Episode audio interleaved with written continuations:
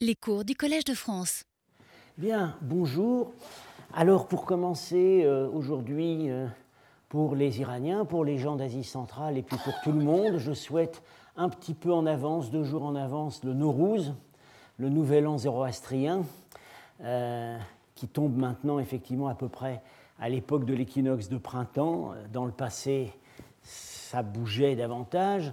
Euh, c'est pas hors de propos euh, par rapport au cours sur le Khorezm, puisque euh, il y a Biruni fait état de tradition originale sur la célébration du Nowruz au Khorezm, et puis on a maintenant des évidences, une évidence épigraphique, je serai amené à en parler ultérieurement, et euh, par ailleurs, euh, c'est probablement, euh, le cycle du Nowruz est probablement l'une des clés qui permet de comprendre le, le, décor peint de la capitale du Khorezm, Akshahankala, dont, que je vais présenter probablement la prochaine fois ou la fois d'après. Voilà, alors nous, nous avions examiné un certain nombre de sites représentatifs de la première période, disons, de proto-urbanisation, puisqu'on n'a pas encore de véritable ville, euh, du Khorezm, euh, qui est donc, selon Tolstov, la période qui, correspond à peu près chronologiquement à la période achéménide en Iran, qui correspond aussi à au moins à certains moments à une, vraie, une forme d'emprise, une forme de contrôle de l'empire achéménide difficile à définir plus précisément. Euh, donc c'est la période que Tolstov appelait euh, archaïque, euh, que maintenant avec Minardi j'appellerais plutôt antique 1. Et je vais en venir maintenant à la période qui suit, qui est donc, selon Minardi, la période antique 2, qui couvre les 3e, 2e et 1er siècles avant Jésus-Christ, donc correspond chronologiquement au moment où l'hellénisme euh, est présent dans les royaumes plus au sud. Et nous allons voir que euh, ça se ressent dans une certaine limite euh, sur les sites du Khorezm. Alors, pour cette période, Tolstov avait adopté une dénomination qui peut paraître un peu curieuse, il l'appelle Kankyu. Alors, qu'est-ce que le Kankyu En fait, selon les sources chinoises, c'est une confédération nomade qui était plutôt centré, disons, sur le, le Sirdaria et une partie, de partie sud de l'actuel Kazakhstan, euh, et qui, dans les siècles suivants la disparition de la domination grecque, euh, a, dominé, a dominé les principautés, euh, disons au moins les principautés sogdiennes, Samarcande et, et Tchatch qui va devenir Tashkent, etc. Alors la dénomination Kankyu, adoptée par Tolstov pour le Khorezm, n'est quand même pas très heureuse. Et, euh, disons maintenant, on, tendrait à l'abandonner pour deux raisons. Euh, d'abord parce que chronologiquement, le Kankyu dans les sources chinoises apparaît plutôt au IIe siècle euh, qu'au IIIe. Et puis, par ailleurs, on n'a pas véritablement d'indice net d'une intégration du Khorezm dans la fédération du Kankyu. Euh, je dirais que la dénomination Kankyu est beaucoup plus pertinente s'agissant par exemple de Samarcande. Et c'est celle que euh, je vais conseiller d'adopter pour la présentation des céramiques euh, euh, de, cette période, euh, parce que là, véritablement, oui, on a des indices qui avaient une...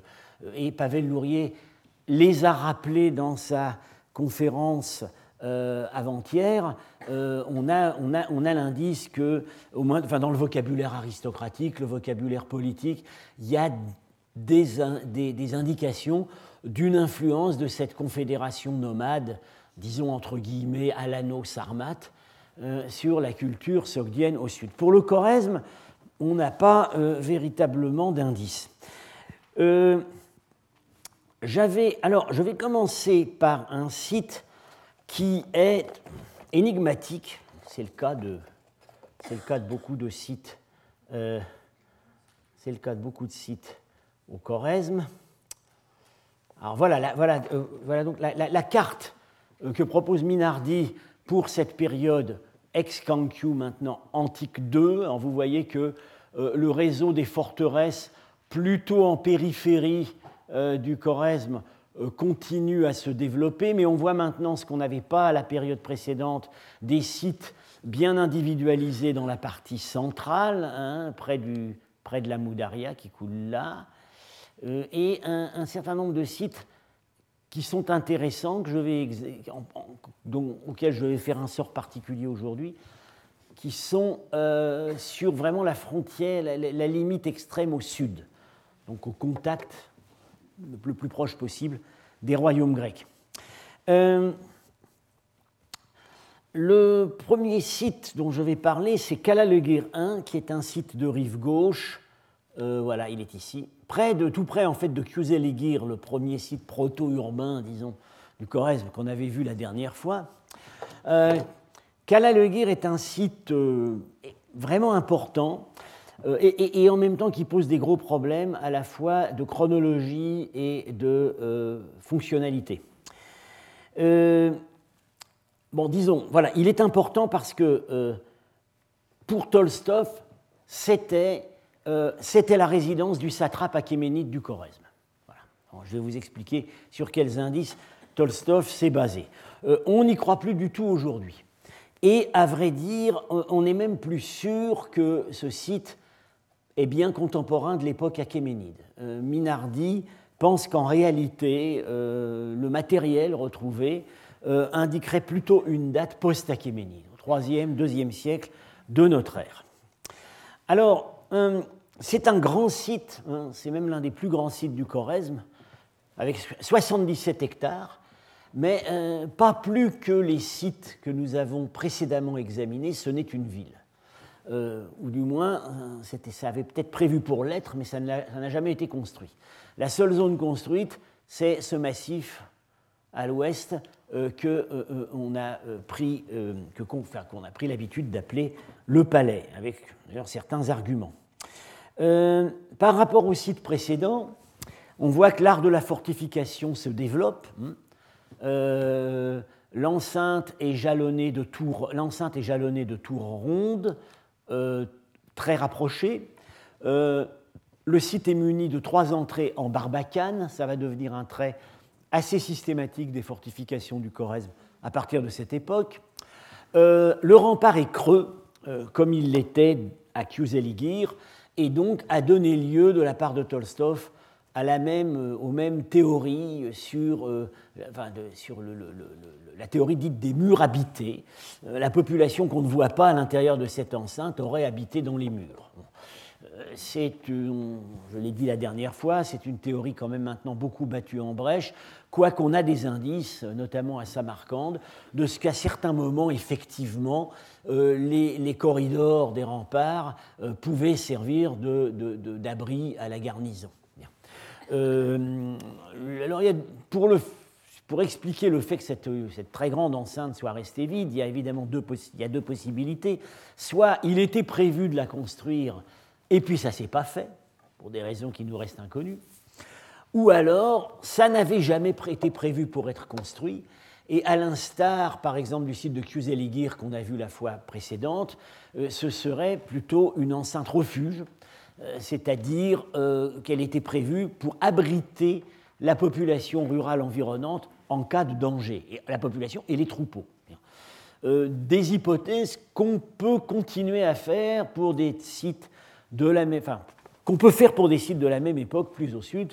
Par exemple, le site de Samarcande, Afrasiyab, euh, il est évident que, euh, au moins à l'époque achéménide et sans doute plus tard à l'époque hellénistique, euh, il n'a jamais, jamais, été densément bâti. Il était surdimensionné par rapport à la population permanente qu'il abritait. Et bien évidemment, il était destiné à servir en cas de danger. Alors, ce qui est vraiment complètement nouveau dans ce site, dans la zone dite du palais, que voici, vous voyez, une architecture bien régulière, euh, euh, avec des salles, alors euh, visiblement des salles d'apparat, hein. il y a des grandes cours, il y a des appartements privés. C'est pas sans rappeler, mais sans du tout la même régularité symétrique, les résidences aristocratiques coloniales grecques qu'on a, qu'on a à Iranoum. Bon, mais, et les colonnes sont en bois et reposent sur des bases en pierre. Alors on avait déjà des colonnes dans les sites de l'époque précédente, hein, des Kuzeligir et Dingilje, euh, mais là, euh, pour la première fois, on voit apparaître des bases en pierre.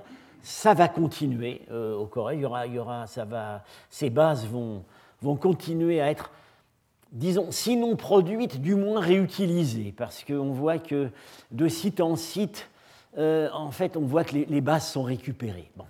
la forme de ces bases, alors c'était un des arguments de Tolstov pour y voir vraiment une résidence achéménide, il la pensait de type perse achéménide, persépolitain.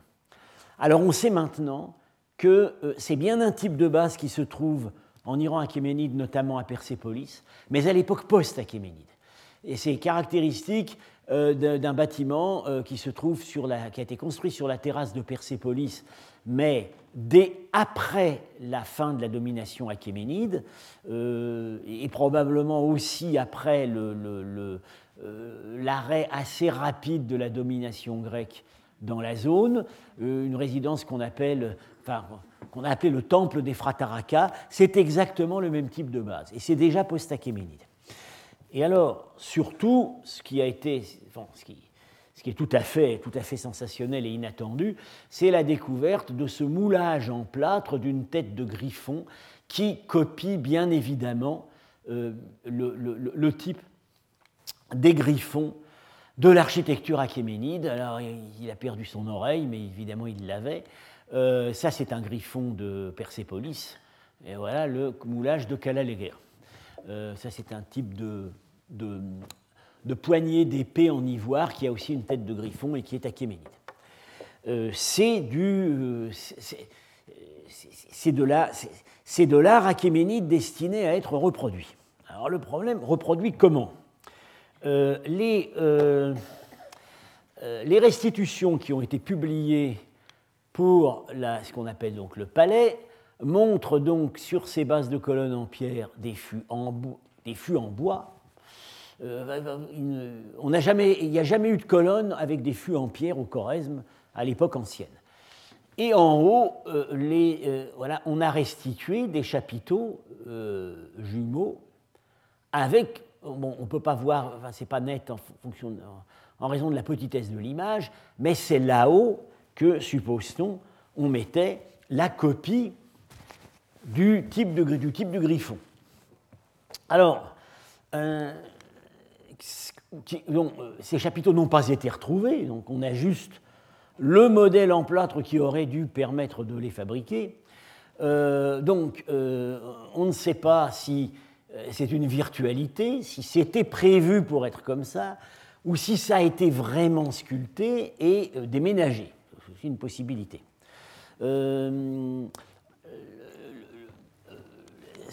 alors, ça pose quand même un problème, c'est que normalement, euh, sur des colonnes en bois, on ne met pas des chapiteaux en pierre. Euh, bon, ça peut arriver euh, dans l'architecture des mosquées, on, voit parfois, effectivement, sur des, fûts en bois, il arrive qu'il y ait des petits chapiteaux en pierre. Mais des gros chapiteaux massifs, très lourds, de type persépolitain, ça paraît, ça paraît assez peu vraisemblable. On peut aussi imaginer que le, modèle était destiné à être reproduit dans un autre matériau que la pierre. Euh, alors, euh, en raison de cette découverte, euh, Tolstov a supposé que non seulement ça copiait des éléments de décor d'un palais avec des palais achéménides, mais que c'était un palais achéménide. Et donc, ça aurait été le palais du satrape, puisque Tolstov pensait le Choresme, mentionné dans la liste des peuples soumis dans les inscriptions achéménides, avait eu un satrape. Euh, on sait maintenant que le, le n'a jamais formé une satrapie.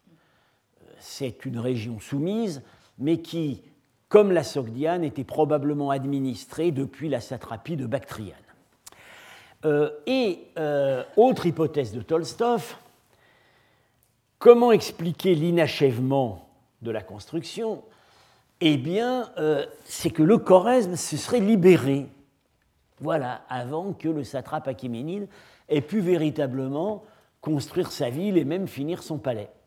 alors on a dit par exemple, voilà, on a supposé que le palais était vraiment tout neuf quand il a été abandonné, parce que vous voyez ici, sur cette vieille photo de fouille, les des marches qui sont euh, en maçonnées en briques crues et qui n'en sont pas moins intactes. Euh, des marches en briques crues ou en parsin, en pisé, euh, ça s'use très vite. Alors bon, mais l'argument n'est pas très convaincant parce que les marches, ça se refait. alors, bon, on sait maintenant que il y avait vraisemblablement, il n'y a jamais eu de satrape achéménide au Choresme, il n'y a, vraisemblablement non plus jamais eu de guerre de libération. Euh, euh, euh, on, voit, que jusqu'à la fin de l'époque achéménide, enfin jusqu'au milieu du IVe siècle, les, cor, les sont mentionnés dans les inscriptions. Si on ne les voit pas combattre dans les armées qui sont opposées à Alexandre, c'est peut-être tout simplement parce que c'était des petits contingents qui ont été confondus avec les contingents d'autres peuples d'Asie centrale. Euh, par ailleurs, euh, Minardi, réexaminant le petit matériel et notamment la céramique, mais là, bon, je suis pas, il faut vraiment un, nouvel examen des, planches qui sont données, euh, considère, considère, comme impossible une date antérieure au IIIe siècle. Donc, comment interpréter tout ça? Eh bien, il y aurait une espèce d'effet décalé de euh, l'art achéménide. On a, des, indices de ce qu'effectivement en Iran, euh, on a continué à fabriquer de l'achéménide à l'époque post-achéménide. à vrai dire, on a fait aussi beaucoup d'achéménide au XIXe siècle, et les archéologues sont très très démunis aujourd'hui euh, devant certaines pierres sculptées dans le farce pour savoir si c'est de l'achéménide ou du Kadjar. Enfin, sans aller, sans aller aussi loin, euh, bon, voilà, l'idée ce serait que euh, euh, on aurait un, effet, un écho décalé du, prestige de l'art de la Perse achéménide dans ce qu'on considérait à ce moment-là comme une résidence aristocratique de la période suivante. Alors, les sur cette même période, du 3e, 2e siècle avant Jésus-Christ, les sites publiés euh, donnent euh, des impressions qui sont parfois assez contradictoires. à la fois, en ce qui concerne l'architecture, on, voit que ce n'est vraiment pas les mêmes modèles qui sont, qui sont reproduits euh, dans les différents sites. En, ce qui concerne aussi les affiliations culturelles, alors Minardi, toujours lui, a une formule assez heureuse. Il dit, pour la période ancienne, au Choresme, la diversité est la norme. Euh, voilà, on a l'impression d'une espèce de, de, recherche de compétition, de recherche d'originalité, euh, des sites qui visiblement sont apparus à peu près au même moment, euh, n'obéissent pas ne suivent pas les mêmes modèles. Alors, je vais en venir maintenant, alors, euh, avant d'aborder justement la question des influences hellénistiques qu'on perçoit dans certains sites frontaliers à cette même époque, je voudrais faire un sort à un autre site euh, de cette même période, euh, qui est en fait qui, est intéressant à plusieurs égards, qui s'appelle John Bascala. Voilà, écrit là. Alors, c'est une espèce de Calaligir en miniature. Vous voyez, euh, il n'y a, pas trois, a, pas trois barbacanes, il y en a une, voilà, mais il y a un, plan, rectangulaire. Euh, c'est beaucoup plus petit, puisque Calaligir fait 70 hectares et Jean Bascala fait 3 hectares, Ce n'est pas une ville, c'est un fort. Et euh, un fort frontalier, et même très frontalier, puisqu'il est ici. C'est-à-dire sur une branche de canal canal, ces canaux, du Choresme sont des recreusements d'anciens bras de delta. Euh, une branche extrême euh, qui euh, n'a plus été occupée aux époques ultérieures. Hein. La, vie s'est concentrée à part, ici, et ces, branches de canal en avancée n'ont plus, été, plus été utilisées. Donc visiblement, c'est un fort frontalier. Alors, le site mérite qu'on s'y arrête un peu parce que il a été exploré en 1900, dès 1939, dès les débuts de la mission du Choresme. Et je crois pas réexploré depuis, il a peut-être peut été assez rapidement détruit. Et euh, en fait, c'est sur ce, petit site que la mission s'est fait la main, euh, à la fois pour la méthode, qui était donc euh, un, relevé de surface avec des, par des sondages très limités, et également, ce qui est intéressant, par l'application euh, de schémas interprétatifs. Et j'ai évoqué la dernière fois euh, ce qu'étaient les schémas interprétatifs, euh, les schémas interprétatifs marxistes de Tolstov. Alors le site fait donc 200 mètres sur 170. du point de vue de la technique militaire, c'est la même chose, c'est assez proche de, de c'est un rempart creux, euh, à étage, euh, avec barbacane, mais là, un nombre absolument considérable de meurtrières. En fait, il y a des centaines de meurtrières, espacées d'un mètre trente. Euh, ça ne se voit pas sur ce plan ici, mais sur les relevés plus précis, c'est par groupe de trois. C'est-à-dire que chaque archer sert euh, trois meurtrières dans une petite embrasure, une en face et deux qui partent en diagonale. Et ça, ça va se retrouver très longtemps dans l'architecture militaire de l'Asie centrale. Euh, il n'y a pas de tour. Euh, et évidemment, la grande différence avec Kalalegir, elle saute aux yeux sur ce relevé, donc fait pratiquement sans fouille, c'est que c'est complètement construit à l'intérieur. Et construit d'une manière, semble-t-il, très homogène, à part ce massif à l'extrémité euh, opposé à la porte, sur lequel je vais être, amené à revenir. Euh, en fait, on a voilà, la restitution publiée dans Drevny Khorezm en 1948. Euh, on aurait une espèce de rue centrale, mais plutôt une esplanade d'une trentaine de mètres de large. Il y a mis des chameaux pour donner l'échelle. Euh, avec, euh, disons, des alignements paris non réguliers, et puis de part et d'autre, des espèces de blocs massifs compacts aérés seulement par des courettes. Et surtout, surtout, euh, Tolstov ne restitue aucune rue perpendiculaire. C'est-à-dire qu'on rentre directement de l'esplanade centrale dans une espèce de structure labyrinthique euh, ou euh, avec des, disons, de type cellules d'abeilles, euh, avec, où on passe d'une pièce à l'autre, et dont l'unité, selon Tolstov, l'unité de base, l'unité immobilière de base, c'est la pièce unique qui peut faire de 10 à 30 mètres carrés.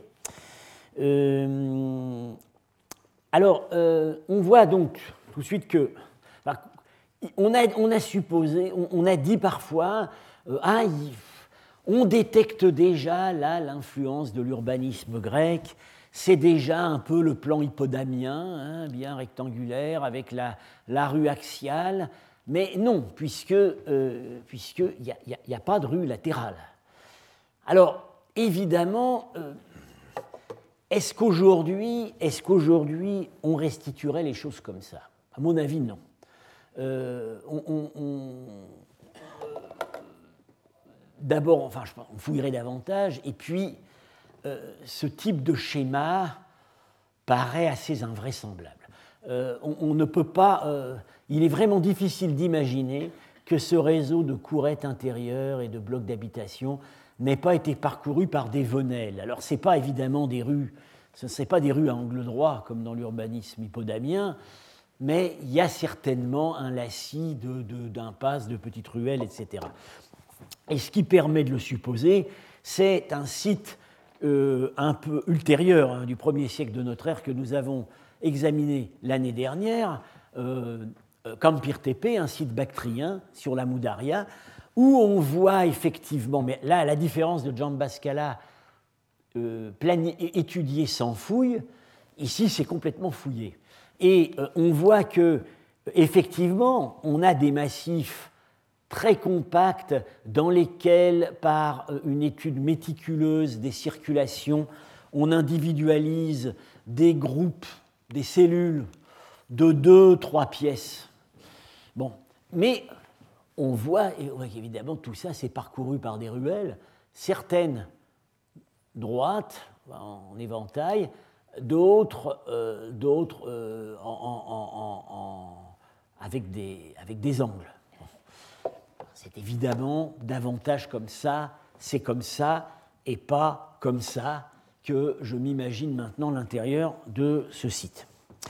Euh, alors, bon, le site a donc servi, disons, de site test pour la méthode euh, d'études très économiques sans fouille, euh, je dirais qu'il a servi aussi de cobaye pour des schémas interprétatifs euh, qui, que Tolstov affirme avec beaucoup de vigueur dans les pages qu'il consacre à ce site, dans Drevny Khorezm, et qui aujourd'hui paraissent quand même bien vieillis.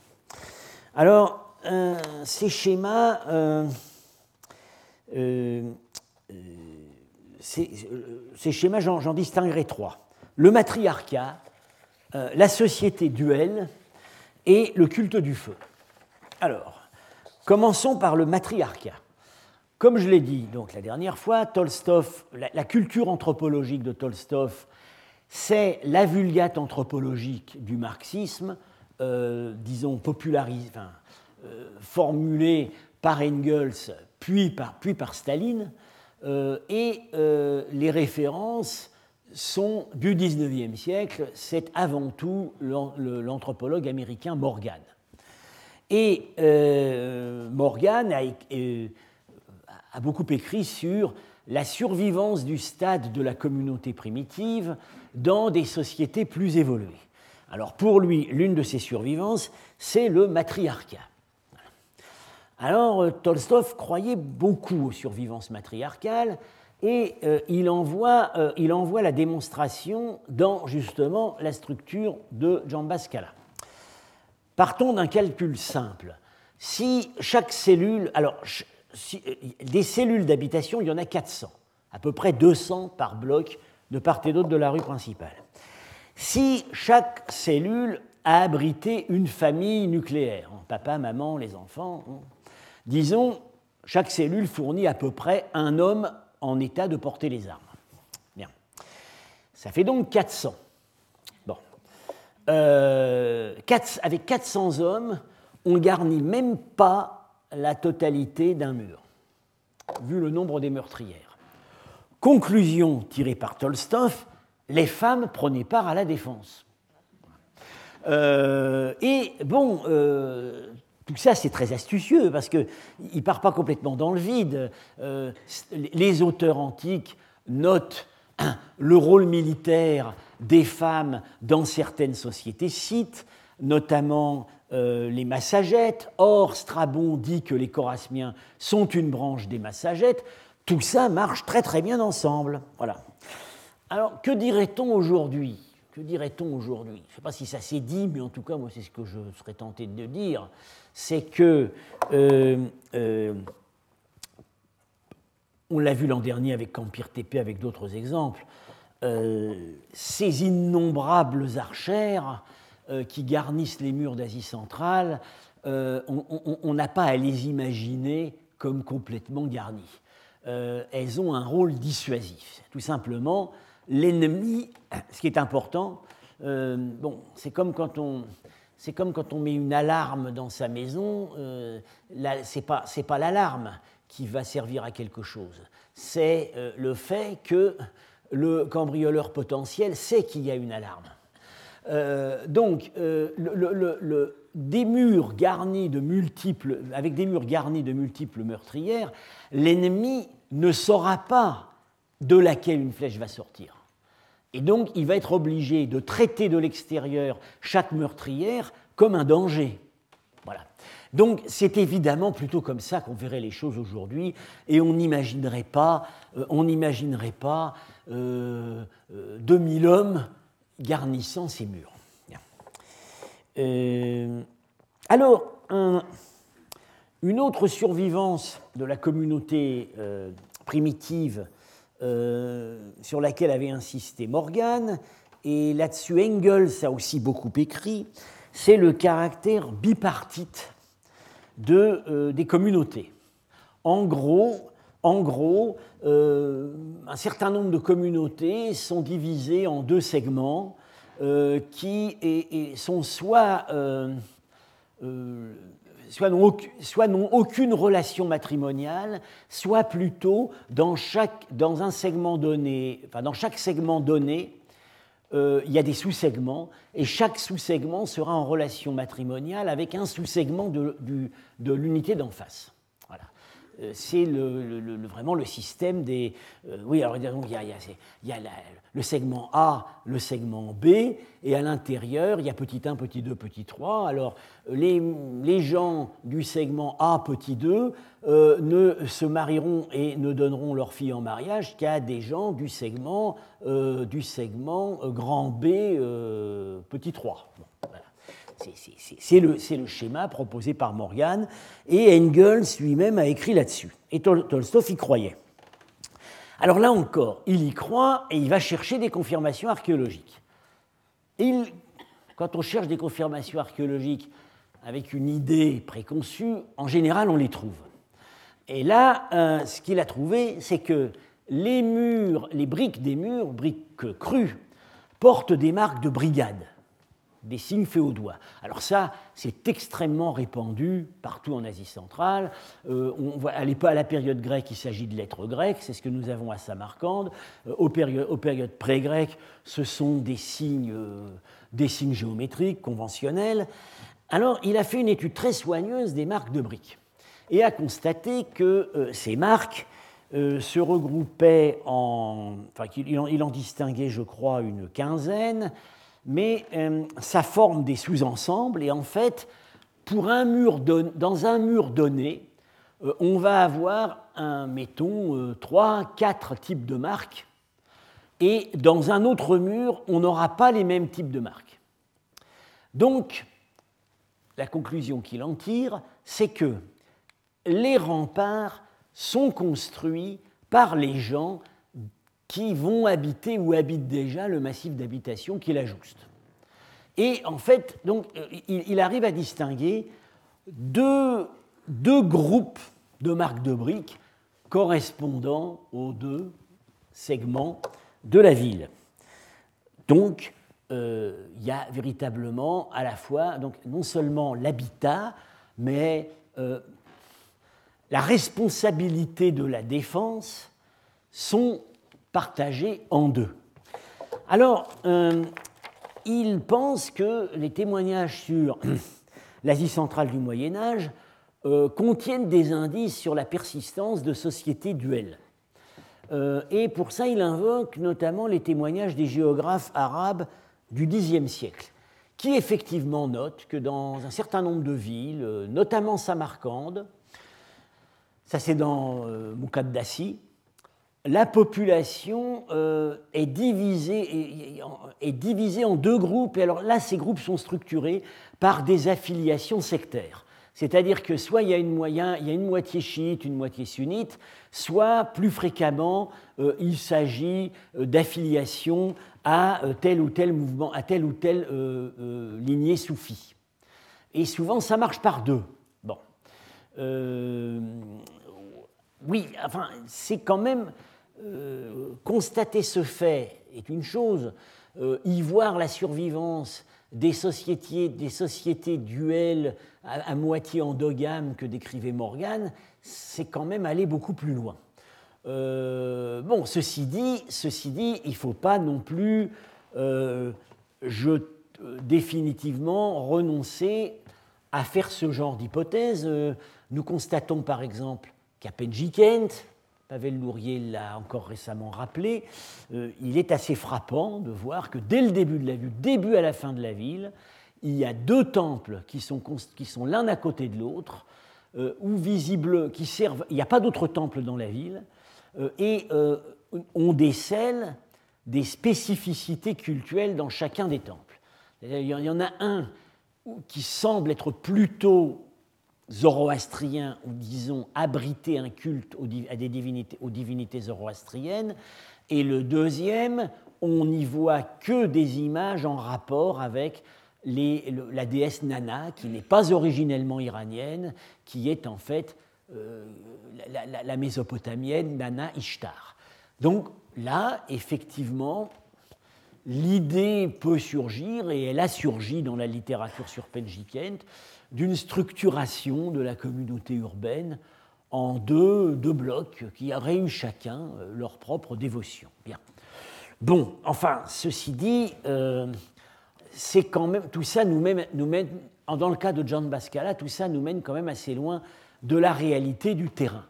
Euh, bon, moi, quand je regarde ce plan, je ne vais pas chercher nécessairement des histoires de matriarcat euh, ou de société duale, moi je vois une caserne. Euh, et je vois une caserne, je la vois d'autant mieux que maintenant, nous avons encore une fois l'exemple de Campir Tepe, qui est le, la seule ville moyenne d'Asie centrale à caractère exclusivement militaire qui ait été fouillée. Et on voit que on a un faciès qui rappelle ça tout à fait, des petits groupes de deux ou trois, de deux ou trois pièces, structurés en micro-quartiers, ils ont cuisine commune, avec un, réseau parcouru par un réseau de rues. Alors, dans le cas de Campir TP, je l'avais dit l'année dernière, c'est très sophistiqué, c'est planifié depuis le début, parce que les, ruelles, chaque ruelle, si vous regardez bien, va directement à une tour. Donc, euh, cet urbanisme est vraiment fait pour une efficacité militaire maximale je verrai la même chose à Scala. Pour moi, Scala, c'est euh, le fort, ou plutôt l'un des forts, c'est celui qui nous est parvenu, il y en a évidemment eu d'autres, du royaume du Choresme face au front de la steppe.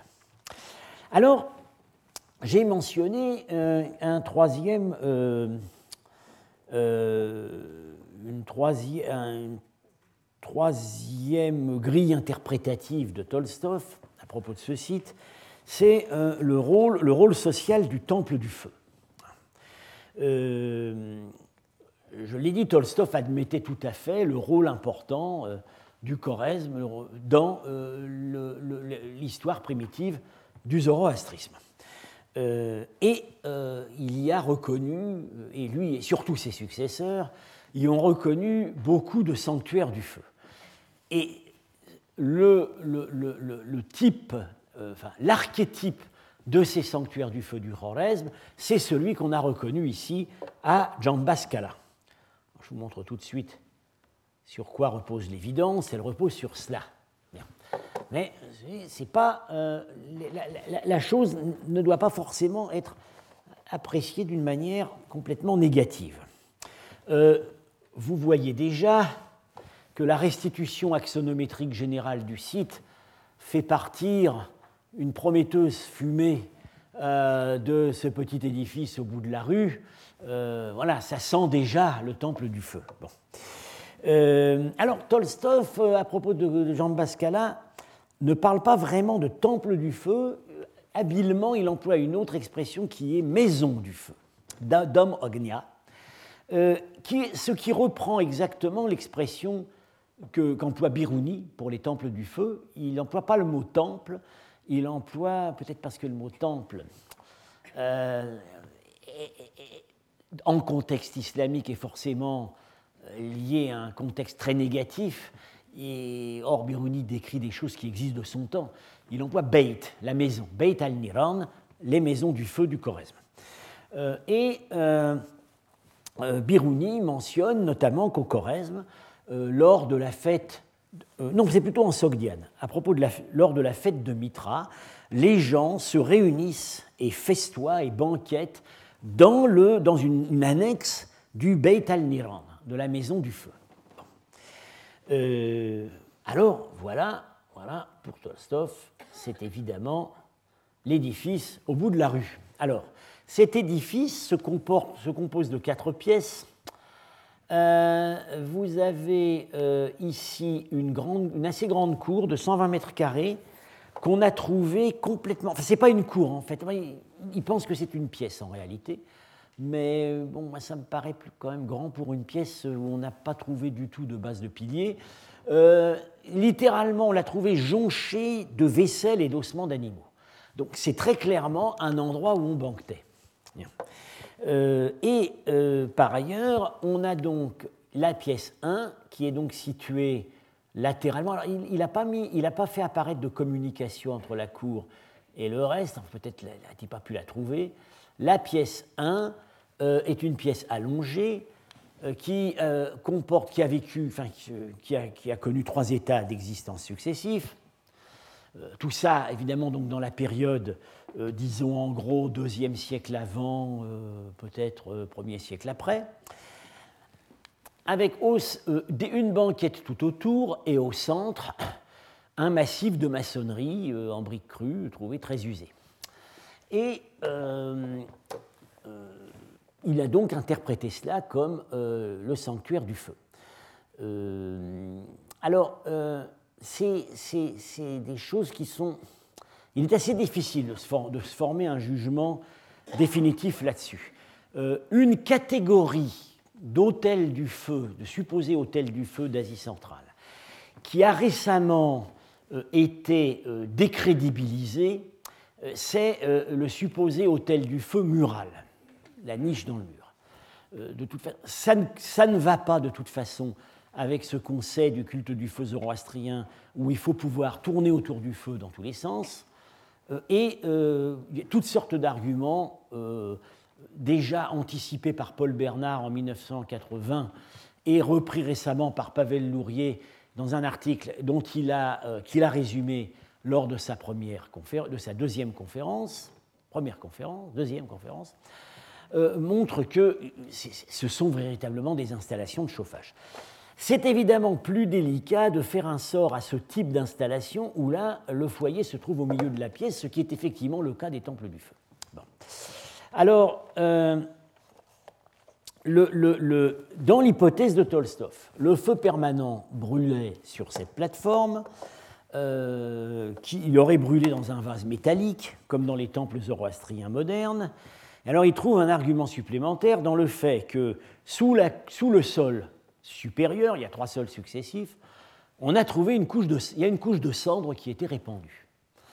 Or, euh, on dans les temples du feu, encore aujourd'hui, on ne jette pas les cendres, on garde les cendres parce qu'elles euh, sont utilisées dans la préparation d'un certain nombre de breuvages, elles ont une utilisation rituelle. Euh, donc, les, grandes, les assemblées que décrit Biruni à l'occasion des grandes fêtes zoroastriennes, et que nous décrit encore Mary Boyce dans les années 1960 à propos des zoroastriens des campagnes de Yazd, ce serait, ce serait tenu évidemment dans cette grande cour ou pièce. Euh, ceci dit, euh, je note tout de même que les assemblées religieuses dont nous parle Mary Boyce ne se tiennent pas dans le temple du feu ou dans une annexe du temple du feu. Elles se tiennent chez des particuliers le prêtre vient, euh, il célèbre, il célèbre, il célèbre le rituel, etc. Mais euh, ce n'est pas dans le temple que les gens se réunissent. Euh, alors, Tolstov évoque par ailleurs une coutume qui existait à son époque encore chez les Talgiques des montagnes, c'est la maison du feu, la même expression, Alaohana, qui, en fait, dans chaque village, il y avait une espèce de, une pièce chauffée euh, qui servait à la fois de, réunion de lieu de réunion à la communauté des hommes, mais aussi d'hôtellerie pour le voyageur de passage. Alors, il verrait ça ici. Bien. Euh, euh, l'hypothèse du Jean Bascala, Temple du Feu, a été reproduite indéfiniment dans les publications jusqu'à ce beau jour de 1980 où Paul Bernard, dans un article dont j'ai déjà parlé l'année dernière, c'était en fait le compte-rendu euh, de, très détaillé de la publication de la fouille de Dalverzine TP, en, huit pages, a entrepris d'exécuter les chapelles domestiques euh, et les temples du feu privés d'Asie centrale.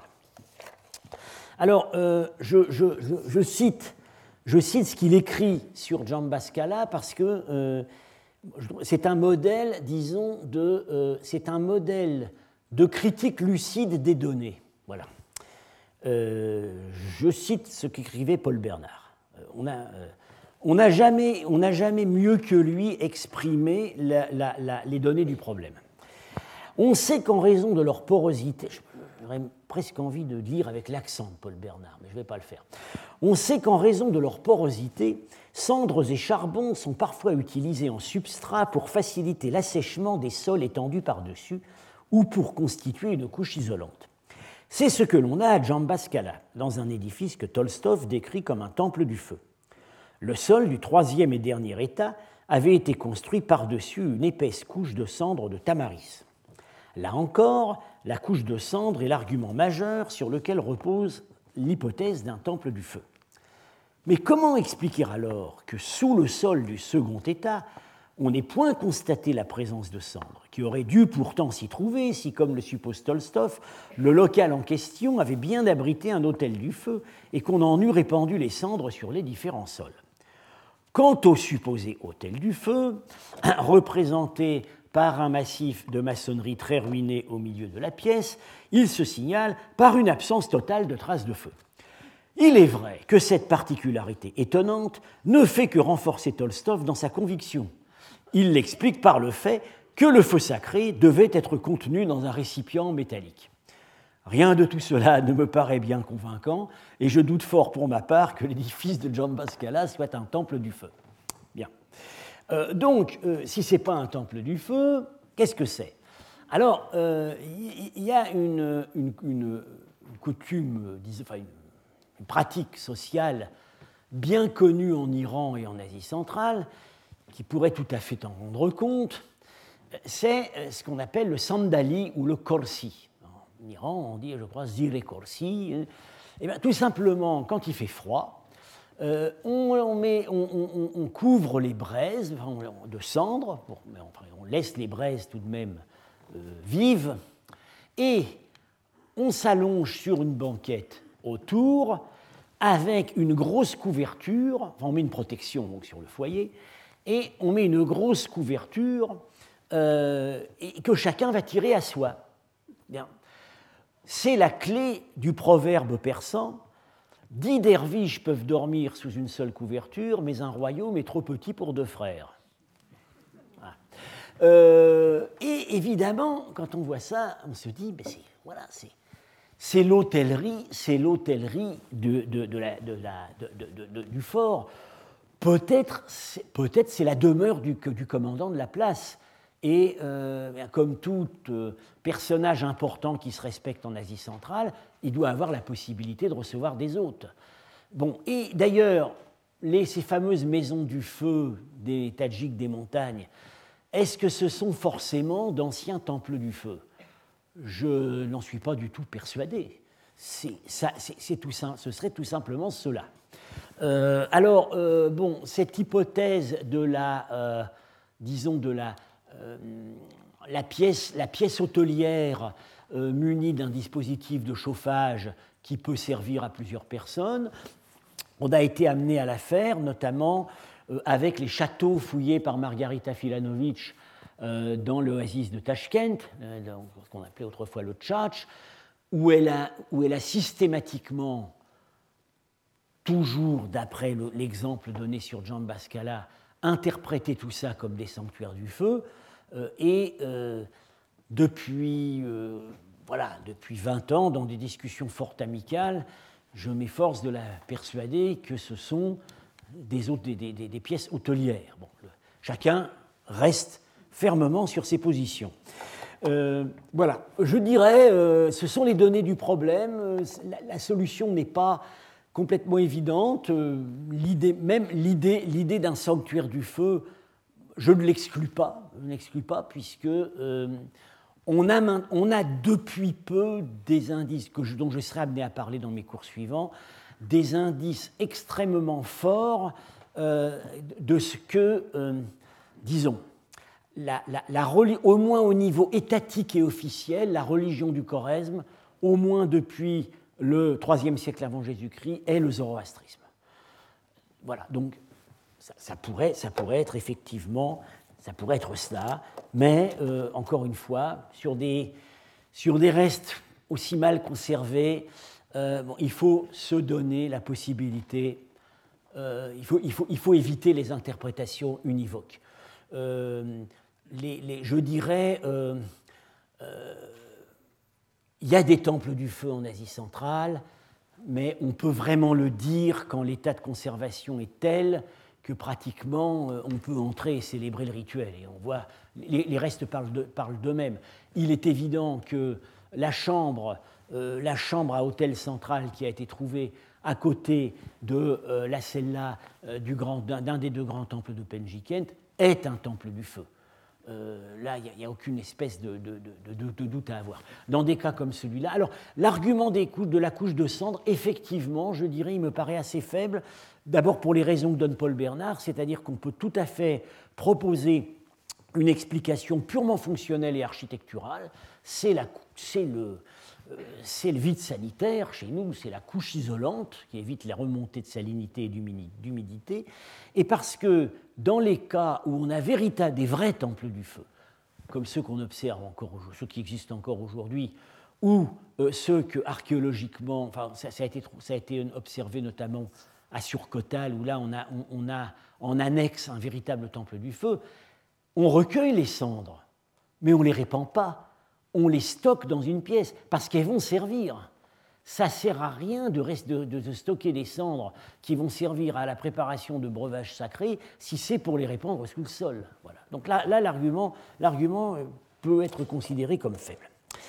Euh, alors, euh, je vais, avant de avant de vous quitter, je vais maintenant passer. J'avais annoncé que pour cette période vraiment fort intéressante des 3e, 1er siècles avant Jésus-Christ, on a, on a donc, vous, entrevoyez déjà euh, une, une, très grande variabilité fonctionnelle entre les sites. On a vu donc euh, un grand site aristocratique, disons, de tradition achéménide, qu'est la Ligure. On a vu une caserne frontalière. Nous verrons à partir du cours suivant la capitale, parce qu'à partir de cette époque, on a vraiment une capitale au Choresme. Euh, avant d'en venir à la capitale, euh, puisqu'on va rester dans le domaine des, euh, des influences extérieures qui se sont exercées sur le Choresme à cette époque, on avait, on avait donc vu à Calaléguer l'influence achéménide, à Jambascala, disons, la possibilité euh, d'une inscription du culte zoroastrien dans la morphologie urbaine. Et puis, on a deux sites très curieux, tout à fait en limite méridionale, du, en, en, position frontière. L'un qui s'appelle El Haras, vous voyez ici, hein, vraiment le plus au sud de la zone irriguée du Choresme. Juste après, en fait, ici, on est déjà à Boukhara, on tombe on tombe en Sogdiane. El Haras est un autre site euh, qui s'appelle. Euh, qui mais qui ne figure pas sur cette euh, carte, mais qui se trouve en. Voilà, cette, oui, en fait, c'est ce, ce site-là. C'est ce site-là. Également en frontière méridionale, on a des indices d'une influence grecque. Alors, Kalajik Tepe, c'est un petit, fort de 2 hectares, fouillé en 1990, très mal conservé. Il ne mériterait aucune espèce d'attention particulière, si ce n'est si ce n'est que c'est l'endroit euh, le plus au nord en Asie centrale où on a retrouvé des ornements de tuiles, des ornements de toit à la grecque. C'est ce qu'on appelle des antéfixes. Alors voilà, le modèle à Aïranoum, c'est ce qu'on appelle l'antéfixe à palmette. Il y a deux types d'antéfixes. Euh, il y en a une à volute et il y en a une à palmette. Ça, c'est le type de l'antéfixe à palmette. Alors, qu'est-ce qu'une antéfixe? Tous ceux qui sont allés en Grèce le savent. C'est ça. Euh, c'est un élément, c'est une tuile de bord qui est donc, qui est donc techniquement un imbrex, hein, c'est la, la, tuile couvrante, arrondie, mais qui a un panneau ornementé à la face antérieure portant un décor, et c'est ce qui orne le bord des toits. Et ensuite, euh, on, a donc le jeu normal, le jeu normal des tuiles. Alors, euh, à Aïranoum, euh, il semblerait qu'on on, se contentait, on se contentait d'une bordure de deux rangées de tuiles, sauf dans le cas d'un bâtiment, une chapelle du temple où peut-être il y aurait eu là une couverture complète. Alors, on n'a jamais, ça c'est vraiment la marque c'est la, carte de visite des Grecs. Les antéfixes ont été imités après eux, mais pas pendant très longtemps. On trouve des imitations encore au 1er siècle avant notre ère dans des sites bactriens, et plus après. Et voilà, à El Kharas, dans un contexte d'ailleurs euh, bouleversé, hein, ils n'ont pas été trouvés en position d'origine, on a des imitations d'antéfixes. Euh, qui donc on reconnaît encore le modèle de l'antéfixe à palmette. Euh, c'est assez proche des imitations euh, qu'on a. Enfin voilà, ici, voilà une imitation d'antéfixe qu'on a d'Alverzine TP, dont j'ai parlé l'année dernière. Ça, c'est dans un niveau du 1er siècle avant, 1er siècle après. Après, ça disparaît. Alors, vous voyez, ça, ça fait à peu près l'intermédiaire du point de vue de la dégénérescence entre euh, le modèle grec et ce qu'on a à et ce qu'on a donc à El Kharas. Euh, bien, à, El Kharas, à Kalajik Tepe, excusez-moi, Kalajik Tepe, dont j'ai dû indiquer le nom ici. Voilà. Euh, c'est un mystère. Pourquoi, euh, pourquoi là Ça s'est jamais retrouvé nulle part au Choresme. Pourquoi est-ce que quelqu'un à Kalajik Tepe a voulu habiter dans euh, quelque, habiter dans une, maison ou un fort. Euh, bon, c'est ça ornait peut-être un sanctuaire, mais enfin, quelqu'un a voulu que ça ait une petite allure grecque, euh, hors de toute domination politique passée ou présente grecque. Évidemment, le fait que ce soit juste à la frontière est à prendre en compte. Alors, est-ce qu'il y aurait, euh, l'hypothèse a été faite, hein, est-ce que, ce serait tout simplement une, euh, un emporium, un, emporium des Grecs Les Grecs seraient venus jusque-là pour, trafiquer avec le choresme. Mais semble. Bon, bien, ces imitations grossières ont pu être faites à l'époque même où les Grecs dominaient euh, plus, au sud. Euh, mais euh, ça peut être aussi l'époque post-grecque. Est-ce que c'est, disons, l'indice, le souvenir d'un prestige culturel attaché au mode de vie à la grecque qui aurait pu influencer des seigneurs locaux habitant en périphérie méridionale du Choresme. Alors le problème va se poser d'une manière encore plus éloquente avec un autre site dont je vais vous parler au début de la prochaine séance, magnifiquement conservé, enfin à l'époque de la fouille, aujourd'hui disparu sous un barrage, s'appelle El Kharas, qui est tout au sud du Choresme et où, comme vous allez pouvoir le constater, on a des éléments de sculpture peints euh, de, type, hellénistique. Voilà, donc j'évoquerai ce site la prochaine fois. Euh, puis, euh, avant d'aborder le cœur du problème pour cette époque antique, c'est-à-dire la grande capitale qu'on est en train de fouiller à Kala, euh, je ferai un sort encore à un autre site qui, pose des problèmes, de, de, très grands problèmes fonctionnels et qui est un des sites les plus connus mais aussi les plus énigmatiques de tout le choresme, qui est Koikrilgan Kala. Et vous voyez, encore une fois, comme le dit très bien Minardi, la norme, c'est la diversité. Je vous remercie. Retrouvez tous les enseignements du Collège de France sur www.colège-2-france.fr.